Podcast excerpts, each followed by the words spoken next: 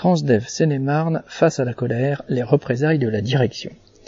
Au dépôt Transdev de Vaux-le-Pénil, situé sur l'agglomération de Melun, c'est le chaos dans l'organisation du travail. Les feuilles de paye sont pleines d'erreurs et les horaires de travail sont en deux parties, sur des amplitudes qui atteignent 13h30, le tout accompagné des pressions de la direction. Le nombre de travailleurs en dépression ou en instance de divorce à cause des horaires a augmenté.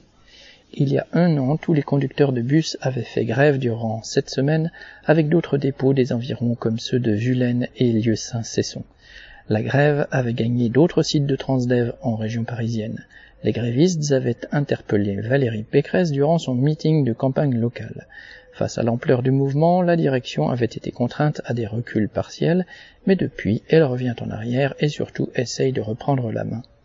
En prononçant le licenciement d'un contrôleur qui a été actif dans la grève, elle vient de franchir un nouveau cap dans sa volonté de représailles envers les grévistes. Lors de la grève, lui et ses camarades avaient pu empêcher leur transfert dans une filiale et sont restés affectés au dépôt de bus.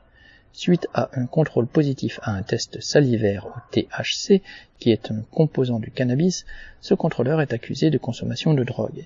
Il a pourtant transmis à la direction une attestation de son médecin concernant les médicaments de son traitement contenant des substances qui déclenchent le test et a le jour même eu une prise de sang négative.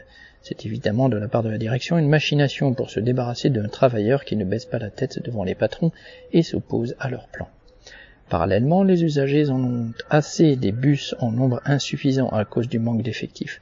Les tensions sont importantes et les conducteurs de bus se retrouvent pris à partie du fait de cette exaspération. Tout cela vient après le passage du dépôt à de nouvelles conditions de travail, prétextées par l'ouverture à la concurrence.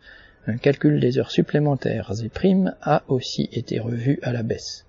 Pour Transdev, cette ouverture à la concurrence est une opportunité pour revoir les horaires, primes, rémunérations à la baisse.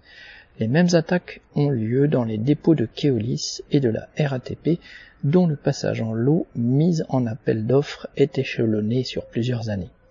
À Volpénil, la grève est évoquée pour le 1er septembre, voire avant. La détermination des travailleurs pourrait entraîner encore plus de conducteurs de bus de la région parisienne, tous confrontés aux mêmes attaques. Correspondant lutte ouvrière.